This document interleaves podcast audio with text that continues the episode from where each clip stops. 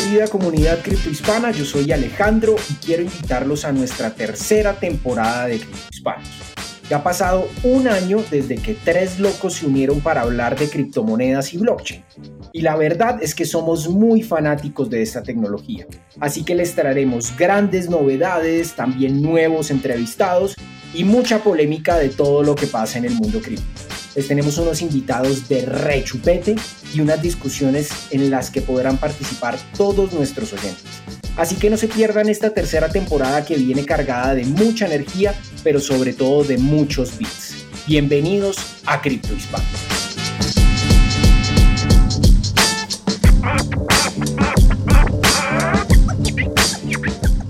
¿Conoces la diferencia entre privacidad y anonimato? Y sobre todo, ¿por qué es algo importante para una tecnología como el dinero? Es parte de lo que conversamos en el episodio número 38 de Cripto Hispanos.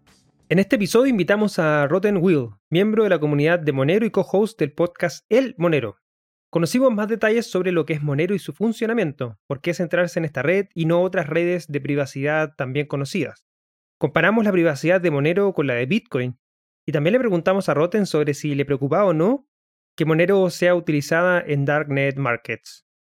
Terminamos conversando sobre la comunidad de Monero en habla hispana y qué podríamos esperar de esta red para los próximos años.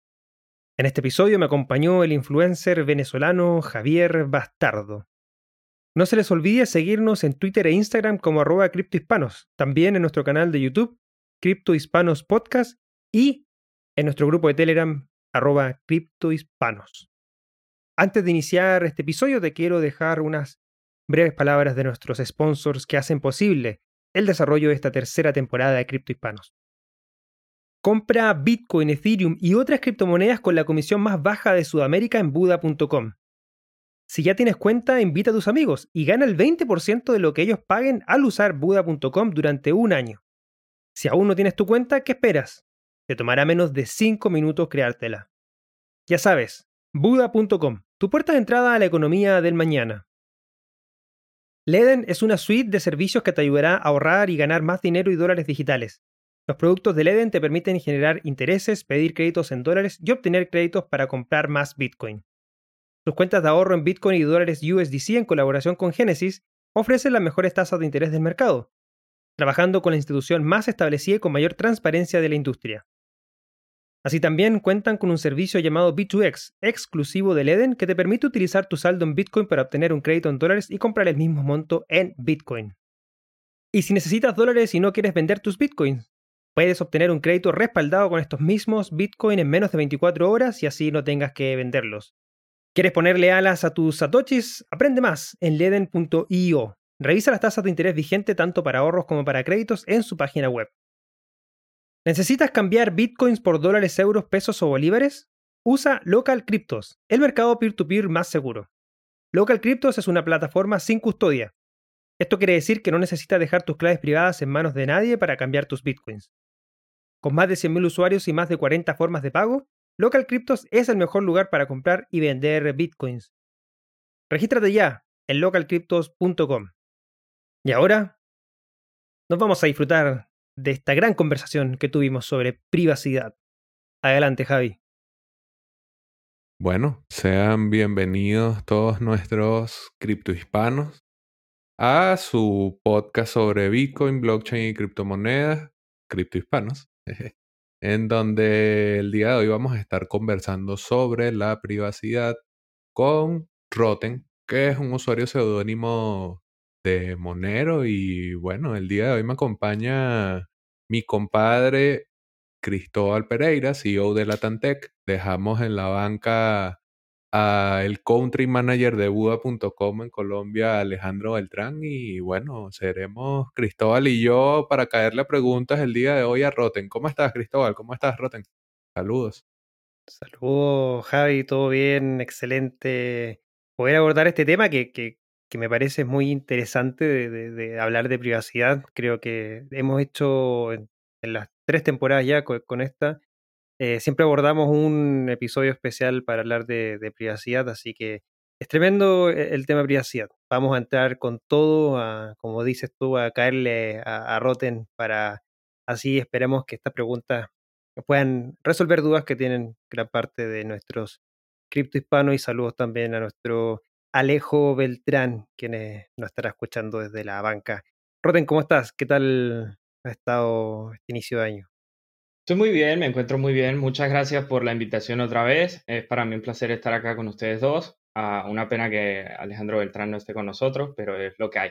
Ah, me da un poco de nervio que me dicen que me van a caer a preguntas, pero eh, siempre es bueno estar en el otro lado de la silla, porque regularmente estoy, soy yo con mi otro coanfitrión haciendo preguntas a nuestros invitados y espero que se repita de antemano, sea como sea que vaya este episodio.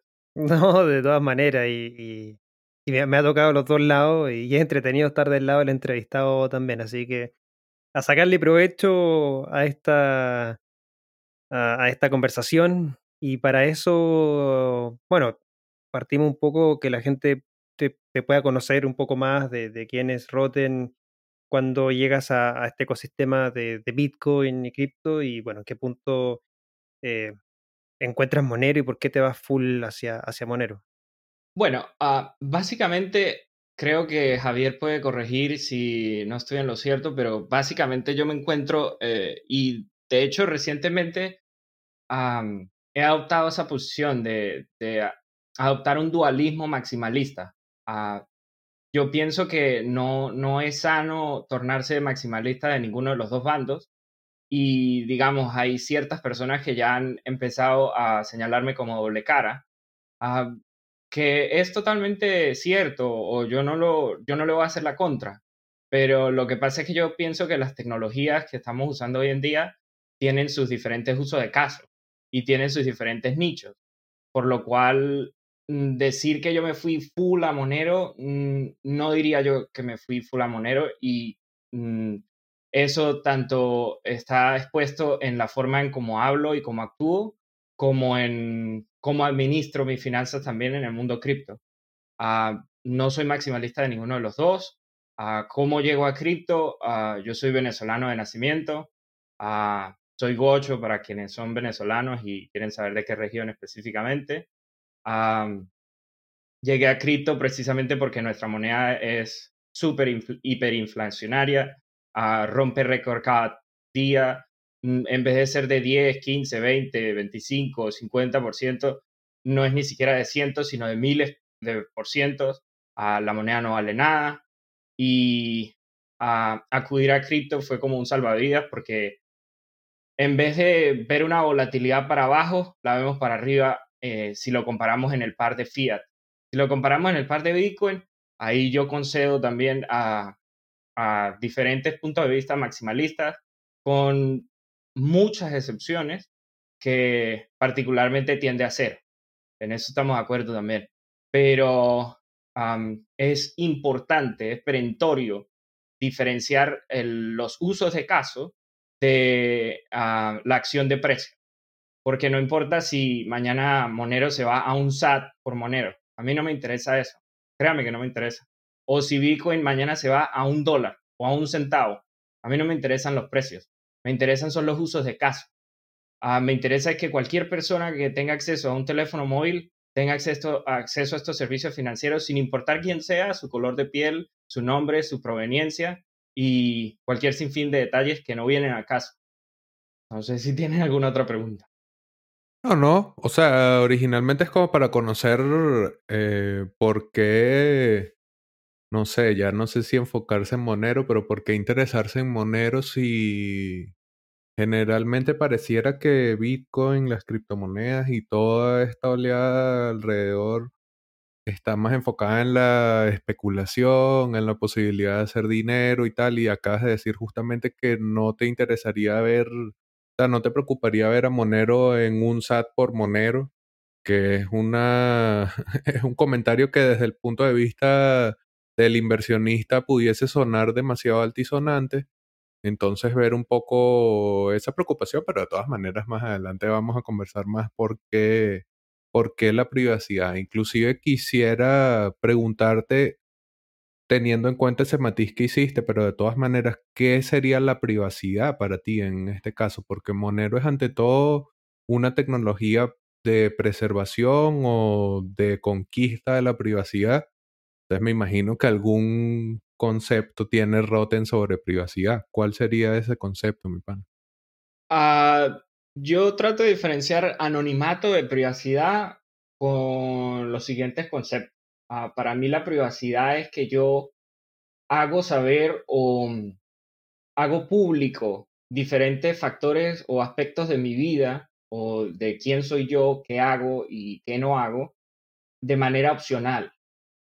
Lo que quiero decir con esto es que ah, si yo soy lo suficientemente privado, ustedes no saben qué nombre tengo, ni dónde me encuentro, ni a qué me dedico, etcétera. Pero pueden saber mi voz ahora mismo, como sus oyentes también lo hacen, pueden saber ciertos de mis intereses y ahí queda. El anonimato es lo opuesto. El anonimato es que simplemente usted no tiene acceso a nada, por lo cual no podríamos estar hablando ahora mismo, ni usted tendría una dirección de correo electrónico que yo manejo, ni se sabría un perfil de Twitter que yo manejo tampoco. No sé si me explico, no sé si tiene alguna otra pregunta. Esos son los diferentes vectores que yo uso para ejemplificar qué sería privacidad y qué sería anonimato. Es, es bueno tener esas diferencias porque, claro, de repente muchas personas pueden eh, considerar lo que son igual algo privado que algo, que algo anónimo. Que sí que yo creo que está bien eh, de tu parte habernos eh, comentado o haber hecho esa diferenciación importante en términos de, de privado y, anónimo. Siguiendo la línea de la privacidad, no del, del anonimato, sino que de la privacidad. ¿Por qué, ¿Por qué enfocarse en Monero, en este proceso donde mm, me imagino descubriste Bitcoin primero, después empezaste a, estudiar, a analizar? ¿Hay, ¿Hay, algún punto en el cual te interesó más el tema de privacidad y llegaste a Monero y no a otras eh, monedas relacionadas a privacidad, quizás como Zcash y otras más que, que, existen. ¿Por qué, ¿Por qué elegir Monero? ¿Por qué en ese proceso de, de, estudio quizás y de uso eh, te quedas con Monero? El problema con las otras cadenas que ofrecen privacidad, entre comillas, es que es una privacidad opcional. Perdón, no una privacidad mm, por defecto. Por lo cual la privacidad que ofrece, por ejemplo, Zcash, uh, forza al usuario a que éste tenga que hacer unos procesos adicionales como lo forza en Bitcoin. Aquellos que dicen que hay privacidad en Bitcoin, la puede haber subjetivamente, no objetivamente, y no al 100%, y requiere que el usuario, por ejemplo, se vaya a Samurai Wallet y haga una, un CoinJoin o haga mm, un, un gasto de postmix, como los Stowaways y los Stonewall, o los Ricochet, que son los mejores y son más caros. Ah, pero lo que, a lo que voy es que requiere pasos adicionales.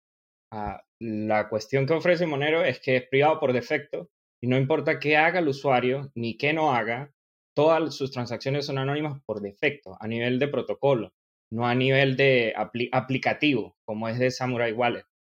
Ah, y lo mismo pasa en Zcash.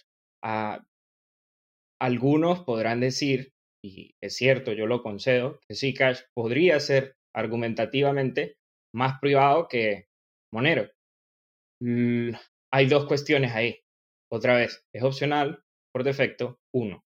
Y dos, ah, requiere de confianza, de confianza de que el, el setup de, de Zcash no esté quebrado o no tenga una vulnerabilidad. Ah, la otra mm, vertiente de por qué Monero es porque es bastante comunitario, bastante público. Los canales de IRC están todos bienvenidos si quieren entrar. Ah, son bastante públicos y nosotros corremos diferentes encuentros en los que se puede debatir, cualquiera puede entrar, cualquiera puede ofrecer sus ideas, sus perspectivas y las elecciones de qué se hace en el protocolo son públicas para cualquiera que quiera entrar y revisar qué es lo que se decidió y por qué se debatió. Ahí está para, mm, si no para siempre, por un largo periodo de tiempo. Ah, por supuesto, esto todo también, digamos, lo hace un poco polémico, un poco dramático, porque si hay divergencias, si hay diferencias entre los actores, ah, como todas estas comunidades de software libre, de software abierto, ah, va a haber un poco de drama. Y lo ha habido Y lo bueno, lo característico, aunado de que sea comunitario, es que sigue iterando. ¿Qué quiero decir con sigue iterando? Que sigue cambiando, sigue evolucionando, que no es algo que se trata de congelar en el tiempo como es Bitcoin, que no es algo que vamos todos a, porque nos vamos a la luna y ahí quedó, y el proyecto quedó ahí. No. Ah, esa otra vertiente también se ve ahorita con, ahorita no, en los últimos par o tres, de, o tres años con Bitcoin, que, mm, por ejemplo, Samurai Wallet es la única aplicación de cartera que, está implementando diferentes funciones de privacidad para, para Bitcoin, mientras que el protocolo pues sigue ahí estancado. Que si Taproot, que si Schnorr, que si... Ah, sí, pero no. no, dejemos de, de, de aupar estas opciones ah, que no sean por defecto y vámonos por defecto porque si no es por defecto, ¿qué estamos haciendo? No hay que decirle al usuario una pila de pasos que hay que seguir para ser privados, sino hay que ofrecerlo por, por defecto. Ah, no sé si respondo a sus preguntas, no sé si estoy hablando más de la cuenta, no sé si me quiere corregir. No, está bien, sabes que en este caso, yo lo que creo de Bitcoin es que siempre se malinterpretó la pseudonimidad por anonimidad o por privacidad por defecto y, muchas veces se vendió la falsa narrativa de que Bitcoin era realmente privado. Yo soy del team, no necesariamente number go up, no necesariamente me interesa por especulación, pero me interesa porque es un tipo de dinero que sin ser completamente privado, porque como hemos dicho, hay formas de seguir transacciones, no todas las herramientas que están disponibles para utilizar Bitcoin traen herramientas de privacidad, no todos los monederos son samurai. Eh, y si bien uno pudiese argumentar muchas cosas más sobre Bitcoin y cómo está gestionada la privacidad para el, para el objetivo de desestatizar el dinero. Yo no veo tan necesario privacidad por defecto. Pienso que incluso la pseudonimidad es más que suficiente. Creo a veces que Chainalysis, Elliptic, las agencias gubernamentales que se alinean con este tipo de cuerpos de investigación, espionaje de la red, eh, se abrogan mucho más poder del que tienen. No sé si cualquiera...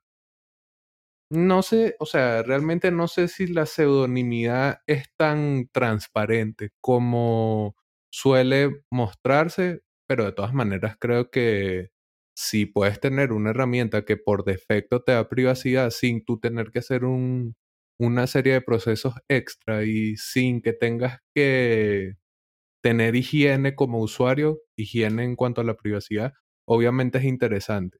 O sea, creo que entiendo el punto de que Bitcoin pareciera que se osifica o que deja atrás eh, como el interés de dar este tipo de herramientas, pero lo que pienso yo particularmente como usuario es que la propia naturaleza del protocolo te cubre las espaldas lo suficiente y en segundo lugar que realmente en el momento en donde se pervierta Bitcoin a tal punto que el KYC sea una norma sobre su propio protocolo, por ejemplo, ahí pierde completo sentido, pues, o sea, la privacidad puede ser no de facto, pero a un nivel suficiente tal que el usuario no se siente en riesgo por, por tener Bitcoin, por holdear Bitcoin. O sea, en un escenario de amenaza, mm, si el usuario está expuesto, mientras más KYC hayas hecho, más expuesto vas a estar. Pero bueno, no es algo exclusivo de Bitcoin es algo de toda tecnología que trata de entrar al status quo. Bitcoin está pateando la puerta con fuerza del status quo y bueno, allí veremos si realmente o domesticado o termina brillando esta pseudonimidad de la que yo hablo. Igual creo, sea, no sé, no sé con qué maximalistas te las pasas tú, pero yo con los que me la paso generalmente vemos con buenos ojos las herramientas de privacidad. No hablaría de Zcash, no hablaría mucho menos de Dash o, de PFX ni ningún otro token, sino de Monero como tal. y bueno, es por eso, por eso que te tenemos aquí el día de hoy. Quería preguntarte si nos puedes explicar al menos lo básico de cómo funciona esa privacidad por defecto en el protocolo de Monero. Claro. Ah, tiene tres cualidades hoy en día, no las tuvo al principio. Hubo una que no la tuvo al principio, pero ah, tiene tres cualidades. Eh, oscurece los montos, ah, si no recuerdo mal. Es que, bueno, como hay que estar pendiente de las dos cadenas, me vuelve un 8 normalmente. E, es natural. Está confidential, confidential transactions, transacciones confidenciales, que oscurece los montos. Eh, está Stealth Addresses, que es como las, las direcciones blindadas, que es que se esconde el, las direcciones de a quién envía usted. Y está Ring CP, uh, que oscurece las, las direcciones que envían. Entonces, por defecto, digamos, he visto esta analogía en varios puntos que, que frecuento. Digamos que Monero tiene su cadena de bloques como la tiene Bitcoin y como la tienen otras cadenas, solo que hay unas cortinas todo pasa dentro de fondo y nadie tiene acceso. Usted no puede ir a un explorador y, y poner el, la, el ID de su transacción y puede ver quién envió a quién ni qué montos eh, se, se, gestionaron. Solo ve cuántas confirmaciones tiene y el peso en la cadena de bloques, el peso de esa transacción. Ah, y la que se implementó, digamos, relativamente ah, hace poco fue, creo, ojo, otra vez, antes de que me vaya a caer alguien encima y diga algo que no es, fue Confidential Transactions, que fue en el 2018, en, a, principio del 2010, eh, a principio del 2017, perdón, finales del 2017, ¿ve? Lo que le digo, me confundo. Ah, se me dan los tiempos. A finales del 2017 y a inicio del 2018 lo que se implementó fue Bulletproof, porque como se, se como un chaleco antibalas, la traducción al español, como sigue iterando y como se siguen aplicando diferentes funcionalidades nuevas, el peso por cada transacción era muy pesado. Desde que se implementó Bulletproof o el chaleco antibalas, el, peso, el, peso por transacción disminuyó significativamente. De hecho, hay diferentes gráficos que explican y, lo, y usted puede ver, hubo una caída en picada supremamente beneficiosa para nosotros y, y fue súper. Ah, desde entonces, esa, todas esas transacciones a partir de finales del 2017, que se escondieron también los montos, ah, son completamente privadas y no solo privadas, sino que a, final, a inicios del 2018 el, peso de las transacciones disminuyó cuantitativamente. Ah, fue muy bueno. No sé si tenga alguna otra pregunta con referencia Monero. Sí, nos quedan todavía, mi estimado Roden, diversas preguntas para. No se preocupe, póngase cómodo, que aquí estamos hablando por. No, no, aquí estamos cómodos, aquí estamos cómodos, escuchando con atención. Yo sé que las personas que están también escuchando están cómodas, estarán eh, con su café en la mano, con su cuaderno, lápiz, quizás tomando nota o disfrutando de una tarde, una mañana, un trote, un ejercicio. Cada cual, obviamente, disfrutará a esta conversación amena. Em, todos conocemos de cierta manera algunas de, no sé si llamar limitaciones, pero siempre hay algún problema o algo que ya sea un grupo de desarrolladores, parte de la comunidad, siempre dice como, oye, sería bueno como arreglar esta parte y pieza de la red, como que sería bueno, o el problema no sé, clásicos, problemas de escalabilidad, problemas de costo de transacción, cómo se resuelven. Siempre, de cierta manera, las redes más importantes están ese tipo de temas complejos, al fin y al cabo, que, que se proponen, se discuten y, y, se, y se implementan o no, obviamente, dentro, dentro de lo que la comunidad eh, proponga y obviamente vote también. En el caso de Monero, ¿cuáles serían para ti las limitaciones que, que, actualmente tiene esta red?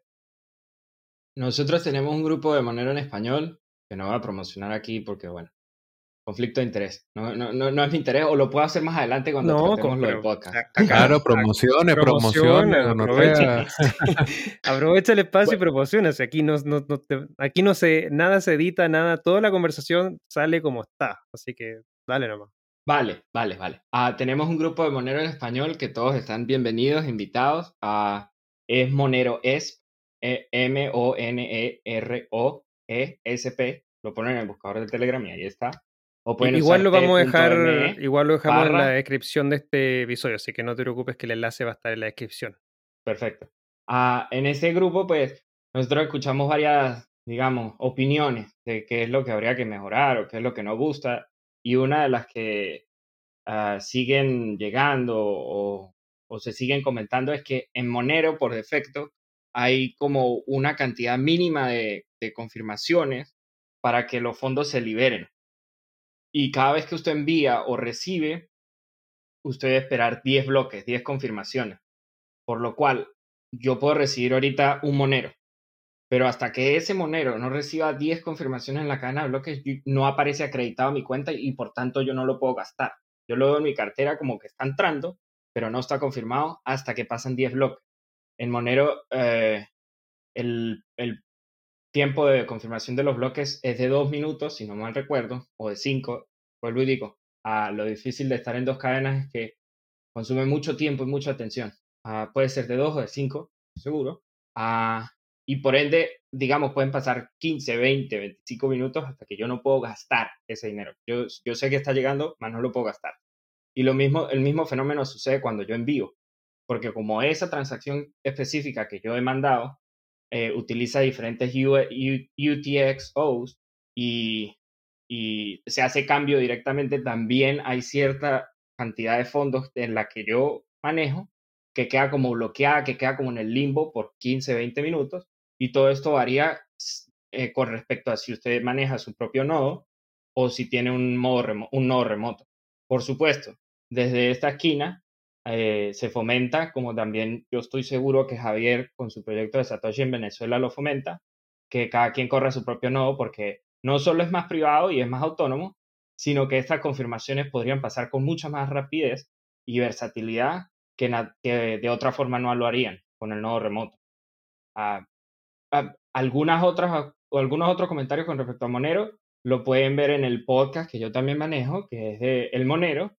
Y Recientemente tuvimos a un miembro del core team, a Francisco Cabañas, Arctic Mind, y tratamos un poco de la escalabilidad, de lo que ha ido pasando con el Policy Workgroup, uh, porque recientemente, ustedes tienen que saber, en el mundo cripto, pues la Comisión Europea, la FinCEN, eh, todas estas entidades regulatorias ah, están tratando de limitar el, el, uso de criptomonedas en sus jurisdicciones y también se le está haciendo frente a eso. Ah, traigo esto a la palestra porque recientemente todo el mundo sabe o es sapiente que ah, Monero fue listado de Birrex y no sé qué otro, uh, Abra, pero esos son, son intercambios en Estados Unidos. Y digamos, de una forma formal, entre comillas, la comunidad de Monero ha ido escribiendo diferentes cartas para responderle a las entidades financieras y él también nos ofreció su perspectiva desde no solo un miembro del core team, sino también desde el punto de vista comunitario de la parte de Monero para, para hacerle frente. Y al fin y al cabo, ese es un punto en el que nos unimos todos, seamos de Ethereum, seamos de Bitcoin, seamos de Monero, seamos de Litecoin, bla, bla, bla, bla, bla, eh, que a la hora del té, cuando nos traten de cercenar o o moderar en el uso o la adquisición de las criptomonedas, podemos unir cabezas y hacerle frente ah, de forma efectiva o de forma formal, por decirlo así, y obtener una respuesta de las entidades financieras. Ah, me fui un poco a lo, a lo de la legislación, después de haber hablado un poco de las opiniones que tienen los usuarios. Ah, otra cosa que yo le mejoraría o que, mm, digamos, personalmente yo pensaría que hay algunos vectores en los que se podría mejorar. Es que a nivel protocolar, Monero es, es anónimo por defecto, como venimos hablando, o, privado. Digamos, es anónimo.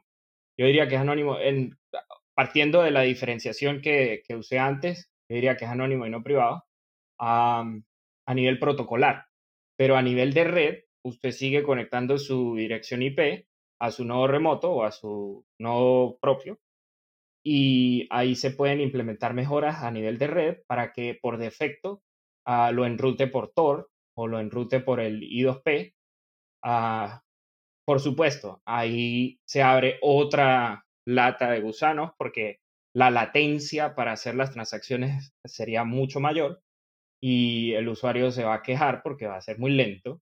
Imagínese, si ya de por sí es lento, eh, esperando las 10 confirmaciones, ahora imagínese haciendo el envío y el recibo por Tor y esperando las 10 confirmaciones por Tor. Solo es como una mejora opcional, digamos, porque ahí ya no solo es anónimo ah, ah, a nivel protocolar, sino también a nivel de red. Entonces ya ahí, pero claro, digamos, ya eso es como metiéndome la cabeza en papel aluminio y siendo completamente anónimo, que ya es, es, una pasada, es súper bien, pero, pero va a quedar pesado, por decirlo de alguna manera. Ok, bueno, perfecto. Vemos ahí una, incluso una lectura crítica positiva sobre lo que se le puede eh, mejorar, lo que se le puede añadir a la tecnología de Monero. Quisiera ya que hemos tenido tu perspectiva sobre qué es privacidad, qué es anonimato, cómo funciona Monero y obviamente inclusive comentarios sobre sus limitaciones, pensar un poco el lugar de Monero dentro de este fenómeno que es Bitcoin y las criptomonedas alrededor. Eh, obviamente, la privacidad es un tema importante y lo vamos viendo cada vez más, sobre todo en el contexto de una pandemia, en donde obviamente los estados cada vez han metido sus garras más en la intimidad y por tanto en la privacidad del ciudadano. Pero tú crees que va a seguir siendo Monero una tecnología de nicho? Porque si bien el propio Bitcoin y eh, que así sea el más grande sigue siendo un nicho pequeñito, y Monero dentro de todo este fenómeno es un nicho todavía relativamente más pequeño. Quiere decir que la privacidad todavía no está tan valuada como debería estarlo, pero quisiera saber tu perspectiva. ¿Crees que siempre va a ser así? ¿Va a ser siempre el geek de la privacidad, el loco que es paranoico, o en algún punto crees que esto cambie? Ah, hmm, buena pregunta. Eh, y coincido con lo que usted dice, en el mundo Bitcoin y en el mundo de Monero, cualquier otra criptomoneda, nosotros nos gusta pensar que somos grandes porque hay mucha gente, pero la realidad es que somos muy pocos, lo que pasa es que nos gusta hacer mucha bulla y nos creamos esta burbuja de pensamiento y pensamos que, wow, sí, somos muchos y ya estamos listos para la adopción masiva, pero no es así. Ah, no sé si yo diría que es un nicho o que seguiría siendo nicho, aunque comparto la perspectiva de que todos somos nicho. Ahí podemos tener un punto de encuentro. Yo no creo que, va a seguir siendo un nicho y creo que prueba de ello es que el, único mercado oscuro, el único darknet market que tiene la mayor cantidad de usuarios hoy en día eh, solo transacciona en Monero. Si usted visita mm, el Reddit de los Darknet Markets, que se llama Dread, a todos le tiran a, a Wasabi Wallet, todos le tiran a, las privacidades, a la privacidad que tiene Bitcoin y gran parte de ellos a, aupan a que se use Monero. A este Darknet Market se llama, ah, no me acuerdo cómo se llama, White House Market. Ahí está, sí, ya me acordé. A White House Market y lleva ahí como más de un año, creo, o más o menos, no sé. y es solo Monero. por un tiempo ellos tuvieron la opción de que alguien fuera con su Bitcoin y lo intercambiara usando uno de estos puentes sin KYC. creo que era Morph Token el que ellos usaban. Entonces el usuario mandaba su, su Bitcoin y el vendedor recibía Monero. Por lo que siempre desde el inicio era enfocado a Monero por un tiempo tuvieron esta funcionalidad y hace poco quitaron ese puente y quedó solo Monero.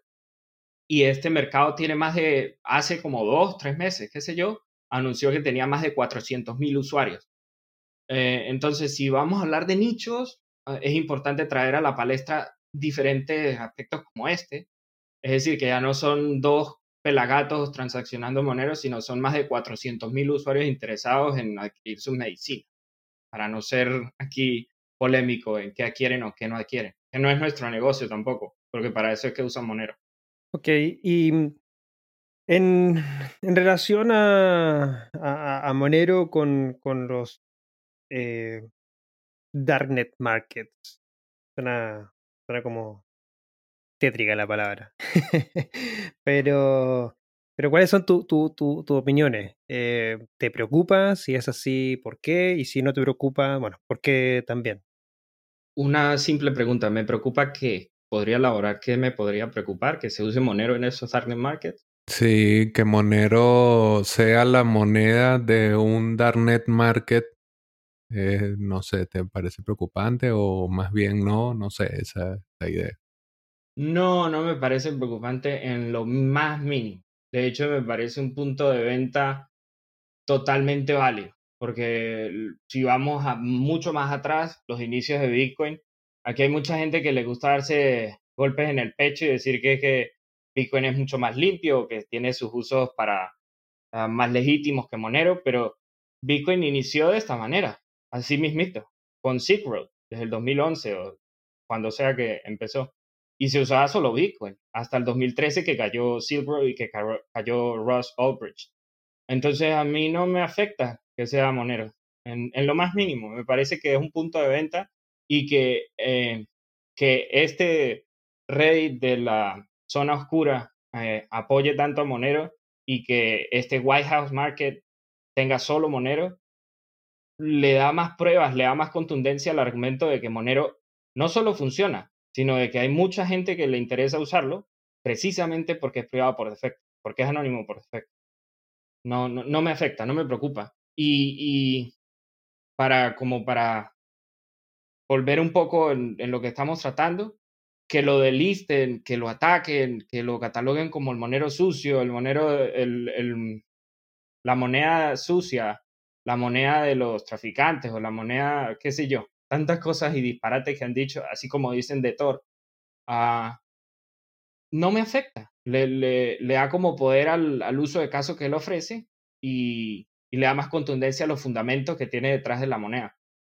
Ah, ese es mi punto de vista. Mis dos sats. No, perfecto. Es que inclusive, esa es una, esa es una pregunta con chemango, como dirían los venezolanos, que español neutro sería como buscando más que el invitado nos diga qué piensa que planteando una tesis. Quiero decir que no importa en dónde se utilice la moneda. Si una moneda es útil en un mercado oscuro, quiere decir que cumple completamente sus funciones. No depende de eh, un manto de legalidad que al final termina siendo una moralina de los estados que siempre han estado acostumbrados a tener el dinero como una herramienta de control. O sea, es como persiguiendo más la lengua del invitado que nosotros planteando algo como tal. Ojo, nadie está aquí haciendo apología del delito, ni es que somos criminales, ni vamos a salir de aquí a financiar el terrorismo, ni mucho menos. Pero lo que hay es que reincentivar la idea de que el dinero libre debe ser libre totalmente, neutro, no condicionado a si un cierto marco legal considera un uso bueno o malo, porque ya moralizas una tecnología que de suyo no va con la moral, no tiene absolutamente nada que ver con la moral, porque además la moral es de elección privada. Tú no puedes pretender y poner que porque criminaliza cierto uso de determinada cosa, como por ejemplo Silk Road, que nos mencionaba Rotten, un mercado abierto sin restricciones de compra-venta, en donde Bitcoin era la moneda de cambio, porque en ese momento se pensaba que Bitcoin era eh, anónimo. Tiempo después se dan cuenta que no, pero igual no llegaron a, a Ross por eso. Pero en fin, lo que quiero decir es que un mercado como ese es criminalizado solamente en tanto que el Estado tiene poder sobre esa decisión, pero no es de suyo eh, criminal. Lo que se intercambiaba de manera libre y sobre todo dominantemente en un mercado así eran drogas y las drogas, bueno, en muchos casos pueden ser catalogadas a su uso como una enfermedad. No es un crimen estar enfermo, no es un crimen tener una adicción. Y de hecho tú reduces la criminalidad le sacas poder a los íbaros, le sacas poder a todo el negocio de la droga con tecnología tal y como se hizo en su momento con Silk Si a la gente no le gusta eso y quiere que todas las monedas se utilicen solamente en la economía blanca, tienen que revisarse un poco y ver si realmente están en el movimiento tecnológico que ustedes creen que estaban en un principio, porque bueno, es, esa es la naturaleza de la descentralización, no, no solamente number go up, no solamente decir resistencia a la censura a los casos convenientes, sino en general. sí. Ah, sí. Ah, esto, disculpe que lo interrumpa, no sé si tenía más ideas. Ah, lo que usted me está diciendo me da dos ideas, me da como dos vertientes de pensamiento. El primero, a nosotros nos gusta como aliarnos mucho con el código o lo que hacen las moneditas y defenderlo a capa y espada, pero al final del día, este código es agnóstico de sus seguidores, por lo cual a Vico no le interesa quién es Javier Bastardo y a Monero no le interesa quién es Rotten o a Cristóbal no le interesa quién es, a, Ethereum no le interesa quién es Cristóbal. Por poner ejemplos uh, simples. Entonces nosotros nos gusta darnos uh, golpes, digamos, no golpes, golpes verbales, caernos a golpes dentro de las narrativas o dentro de lo que creemos, pero al final de cuentas todas estas monedas no saben ni quiénes somos. Eh, entonces no, este fanatismo, este tribalismo es como enfermizo. Claro, yo soy también ah, partícipe de él, yo no estoy diciendo lo contrario, ni estoy marcando a ustedes dos como que ustedes lo son, sino estoy como poniéndolos de ejemplo. Y por segundo, es que, por supuesto, todas estas tecnologías no saben quiénes la están usando por eso mismo. Entonces esa gente que sale diciendo, no, pero es que Bitcoin es la moneda de los nazis, no, pero es que Monero es la moneda de los comunistas. A mí no me interesa nada de eso borren esa barbaridad. La, eh, es una herramienta, un martillo, la puedo usar tanto como un gordo como un flaco, la puedo usar como un cabezón, como un cualquiera. Ah, mi punto es que todo el mundo le gusta como ponerle colores a las monedas. No existen colores en las monedas. El protocolo es agnóstico de quién es usted y de dónde vive y de cualquier cosa. Entonces todo el mundo le gusta entonces venir a decir que es que Monero es la moneda sucia. No es la moneda sucia. Bitcoin también fue la moneda sucia. Hay miles y miles de Bitcoin que fueron confiscados por los agentes que están en el caso de Ross. O hay miles y miles de Bitcoin que fueron confiscados y que fueron revendidos por el gobierno norteamericano después de que ellos hicieron la incautación. Cállense la boca. Sí, eso totalmente de acuerdo de, de, que esto es tecnología. La tecnología es agnóstica, no es ni buena ni es mala, es una herramienta y cualquiera la puede utilizar. Y esto lo bueno es que es abierto a que cualquiera literalmente lo, lo hacer. Así que ponerle colores, ponerle bandos políticos, la verdad es que no tiene cabida en la discusión, cada cual ve el uso que, que, tiene y como bien dijo también Javi, eh, si Monero está, es, un caso de uso para un Darknet Market, está bien, fantástico, y que se utilice, no hay ningún problema, ¿no? Por eso hay que tildar Monero o cualquier otra criptomoneda de, de este concepto de sucia, así como tampoco hay que tildarlo Bitcoin y, y, en su minuto cuando se utilizó por los criminales y que supuestamente era también lo, sucio de Bitcoin y bueno, es tecnología y cualquiera la puede utilizar y está abierto a que, por eso es open source y cualquiera lo puede usar, así que estoy de acuerdo con, con ese punto, espero que, que nuestros criptohispanos que también consideren ese, ese aspecto porque nada, tecnología y, bueno, eh, es principalmente es la gracia esto, es que está abierto a todos y cualquiera puede, puede acceder a, a esto. Roten, Em, comparativas entre, entre Bitcoin y, Monero, así como para mm, que, que, la gente pueda entender en términos de, privacidad. Eh, ¿Qué opiniones pues, podemos darle o entregarle a las, personas que, que, ya lo hemos tocado de cierta manera dentro de la conversión, pero, pero específicamente, em, tu opinión entre las privacidades que existen entre, entre Bitcoin y, eh, y Monero? Con mucho gusto a ver, si yo ejecuto una transacción por Bitcoin, ah, normalmente tiene un input y dos outputs. El input es, digamos, lo que usted gasta, lo que usted envía, el envío. El output es lo que le llega a esa cartera que usted está enviando, a esa dirección que usted está enviando, y el otro output es el cambio, que es lo que se le vuelve a usted de lo que usted gastó de ese input. a todo esto público. Wow. Ah, por lo que se puede deducir, digamos, los montos que maneja la dirección de envío.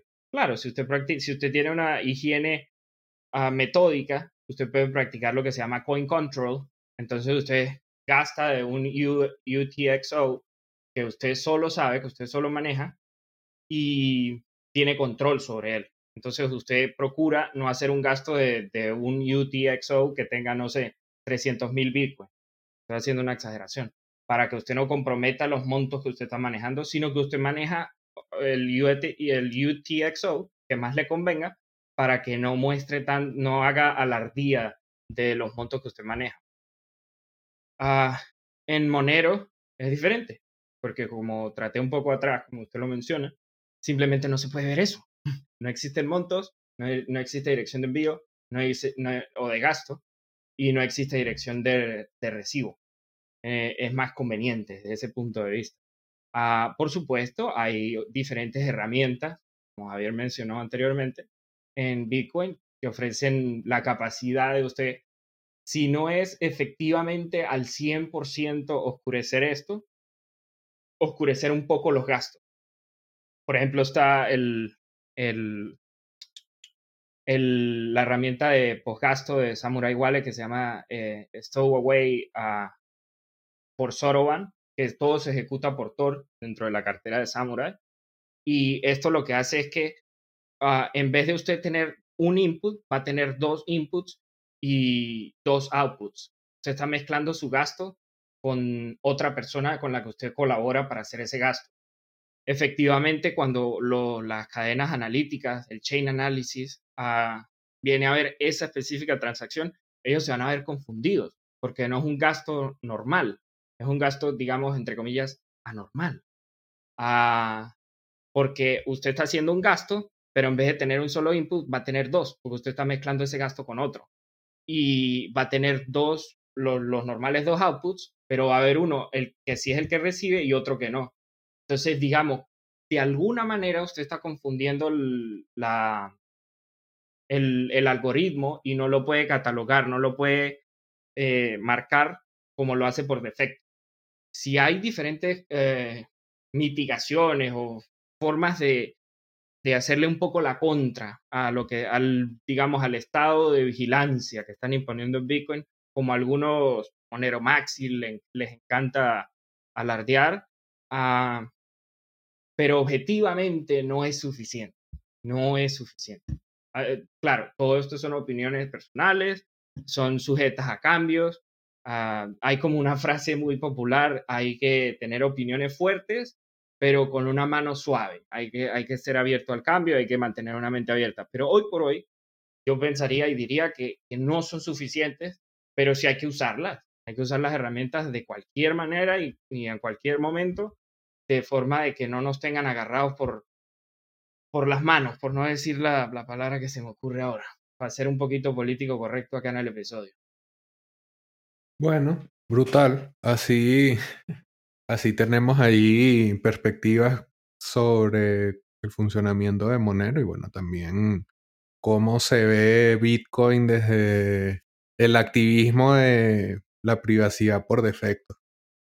Ok, vamos entonces con la comunidad de Monero que la habías nombrado al principio como uno de los principales motivos por los que eh, meterse de lleno a Monero uno pensaría que son puros criminales y puros bichos terroristas que roban niños y comen gente.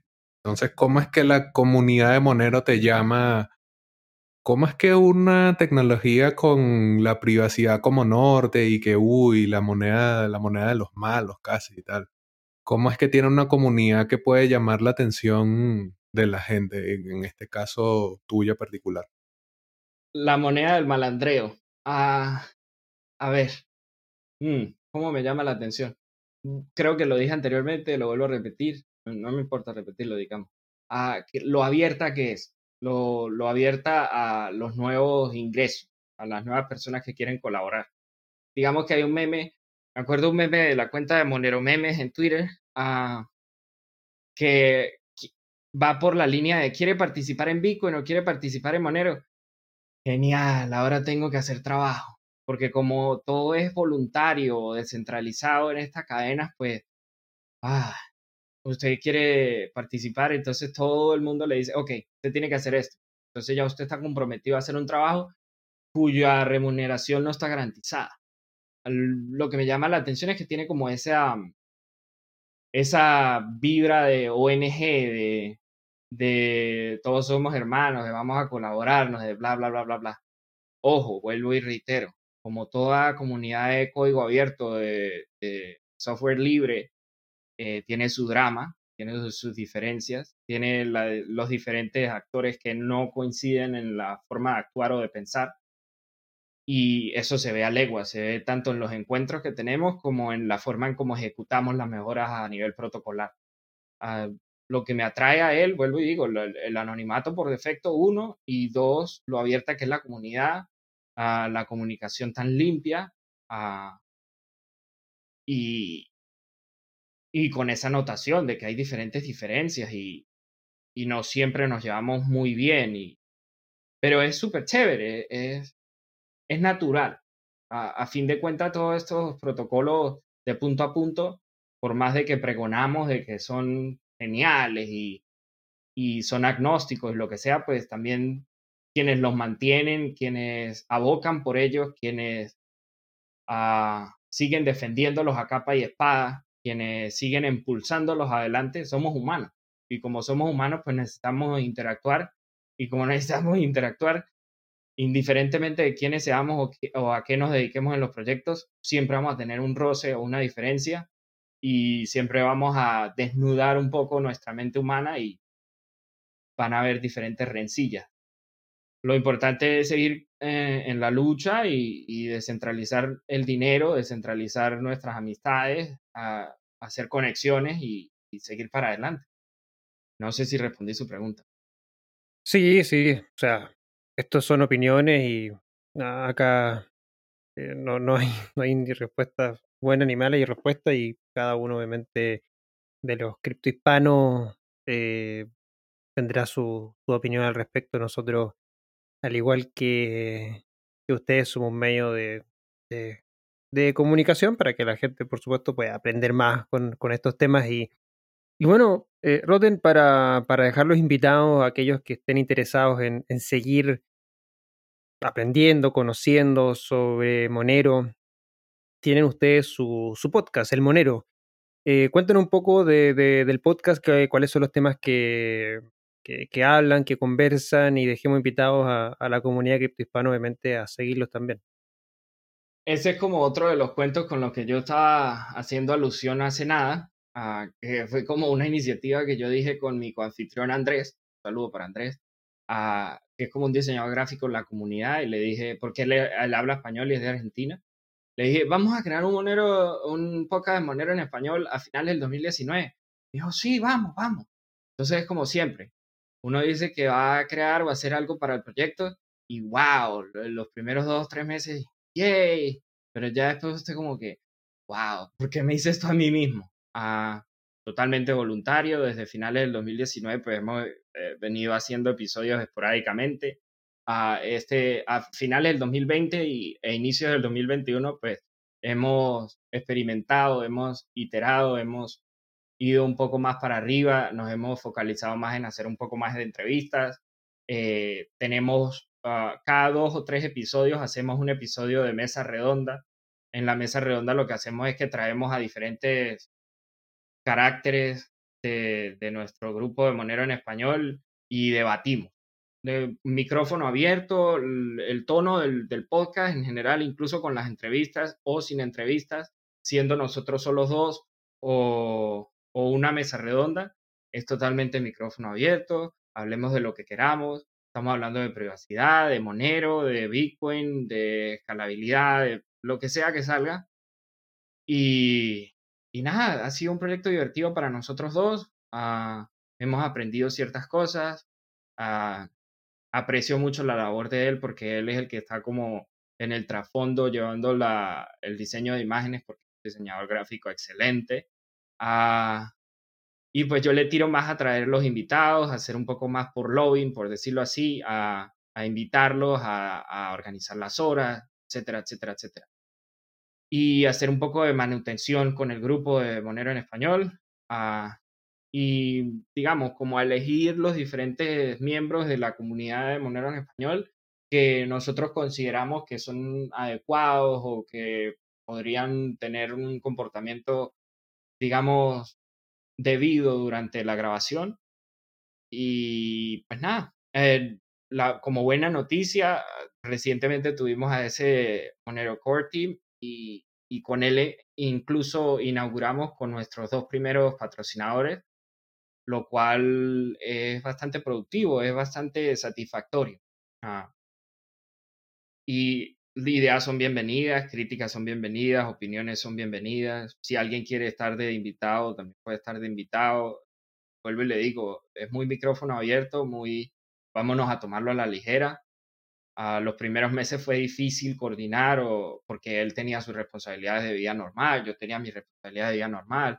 Como que no tuvimos la gasolina suficiente para tirarle, no sé, dos episodios al mes o algo así, pero ha ido cambiando.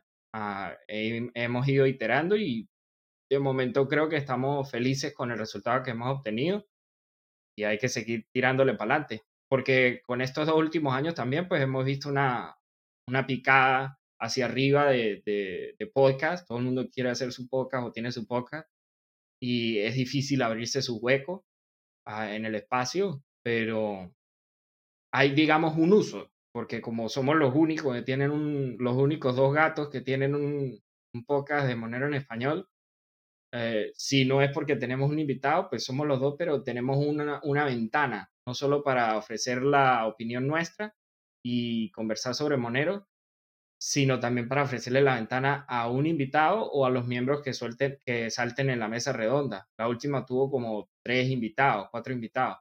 Y es súper divertido tener esa opción ah, cuando usted está creando una comunidad porque le brinda la oportunidad de darle cara y voz a, miembros con los que usted interactúa normalmente que de otra manera no lo haría. Eso le ofrece la ventana no solo a ellos, sino a nosotros también. Y es importante para, digamos, limar las asperezas entre nosotros. No solo eso, sino también hay mucha gente que nos comenta, wow, yo no sabía esto de Monero, o yo no sabía esta noticia, o no sabía que había ah, pasado este encuentro en IRC, o que vienen estas mejoras.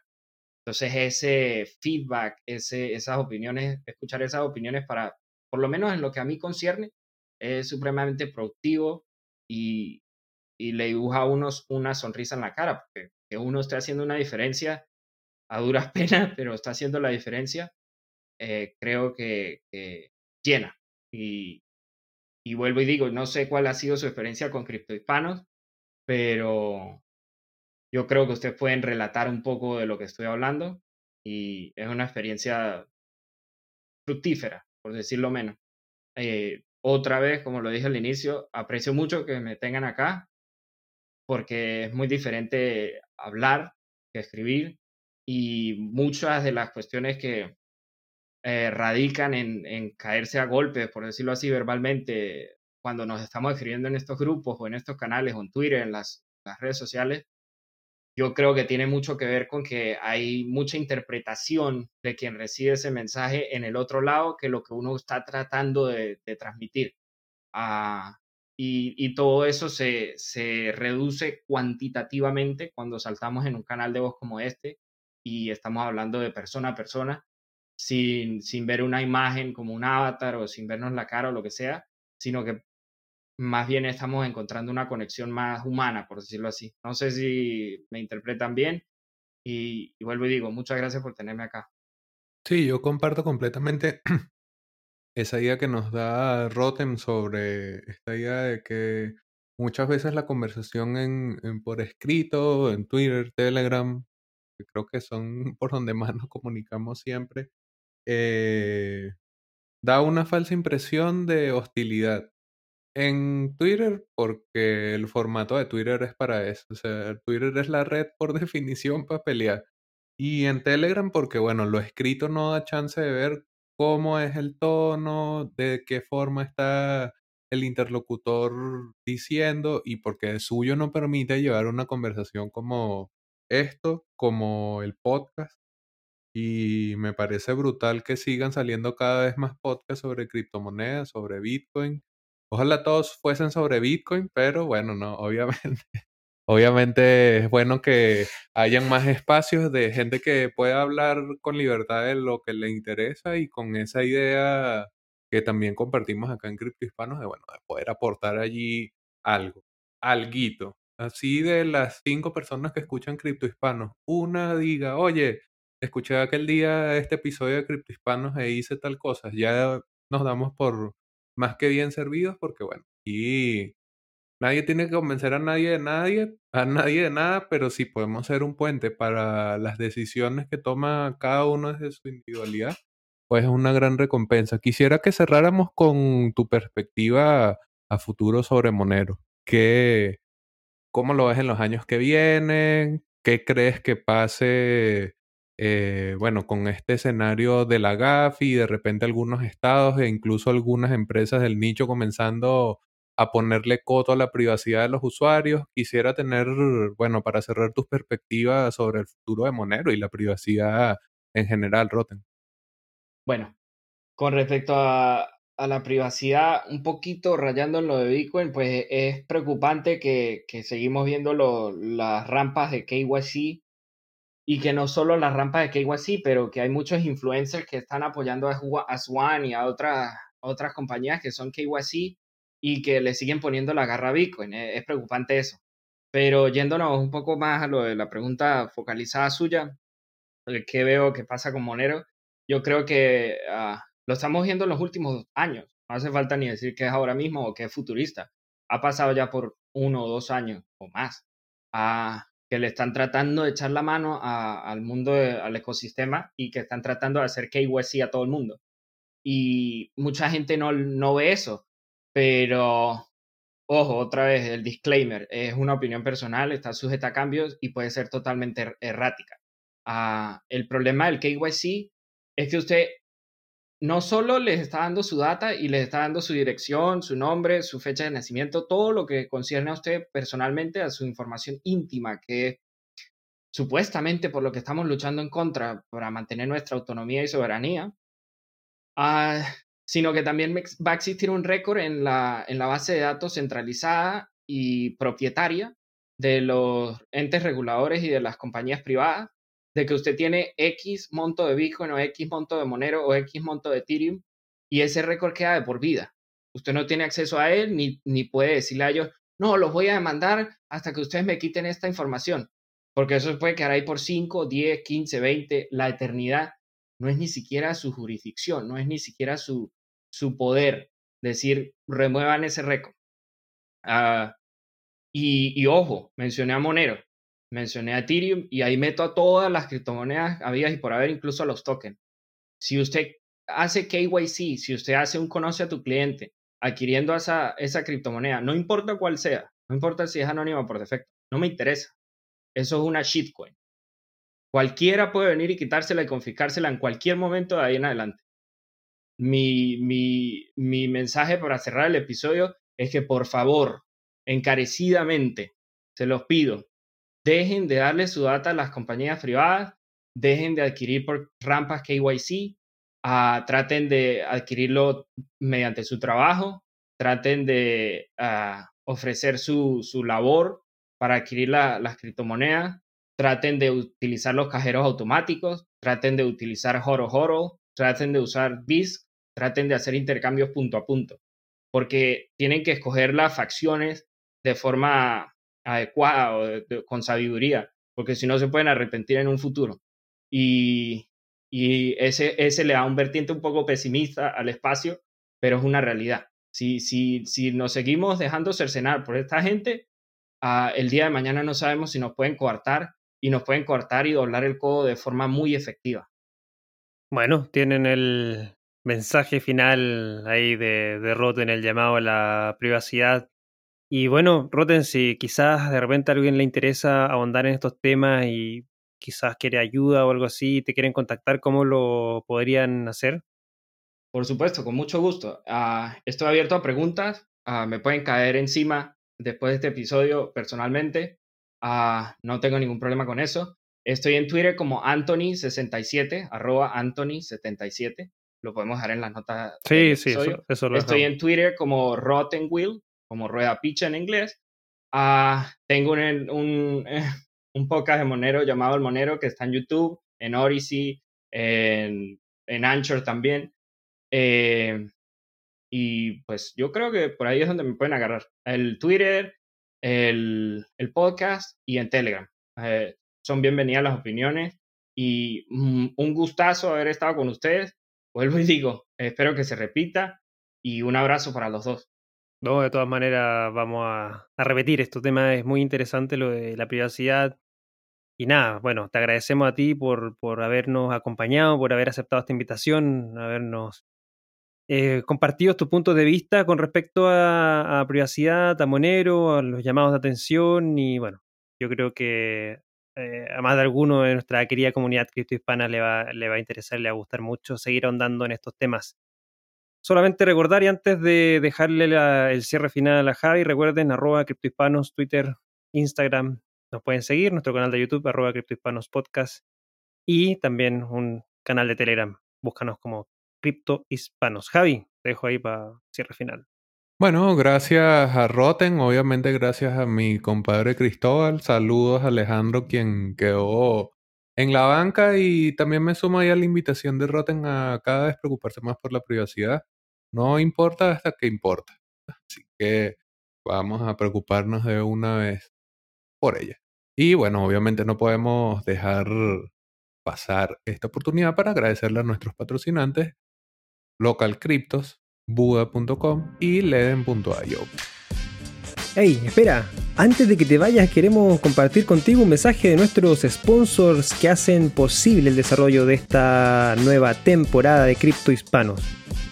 Buda.com es uno de los exchanges más reconocidos de Latinoamérica con operaciones en Chile, Argentina, Perú y Colombia, y es la primera plataforma de criptomonedas del mundo en compensar su huella de carbono.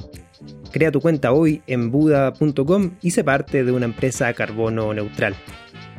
Leden, una suite de servicios que te ayudan a ahorrar y ganar más Bitcoin y dólares digitales. Los productos de Leden te permiten generar intereses, pedir créditos en dólares y obtener créditos para comprar más Bitcoin. Sus cuentas de ahorro en Bitcoin y dólares USDC en colaboración con Genesis ofrecen las mejores tasas de interés del mercado, trabajando con la institución más estable y con mayor transparencia de la industria. Así también cuentan con un servicio llamado B2X, exclusivo de Leden, que te permite utilizar tu saldo en Bitcoin para obtener un crédito en dólares y comprar el mismo monto en Bitcoin. Y si necesitas dólares y no quieres vender tus Bitcoin, puedes obtener un crédito respaldado con tus Bitcoin en menos de 24 horas y así no tengas que venderlos. ¿Quieres ponerle alas a tus satoshis? Aprende más en www.leden.io. Revisa las tasas de interés vigente tanto para ahorros como para créditos en su página web. ¿Necesitas cambiar bitcoins por dólares, euros, pesos o bolívares? Usa Local Cryptos, el mercado peer-to-peer más seguro. Local Cryptos es una plataforma sin custodia. Esto quiere decir que no necesitas dejar tus claves privadas en manos de nadie para cambiar tus bitcoins. Con más de 100.000 usuarios y más de 40 formas de pago, Local Cryptos es el mejor lugar para comprar y vender bitcoins. Regístrate ya en localcryptos.com.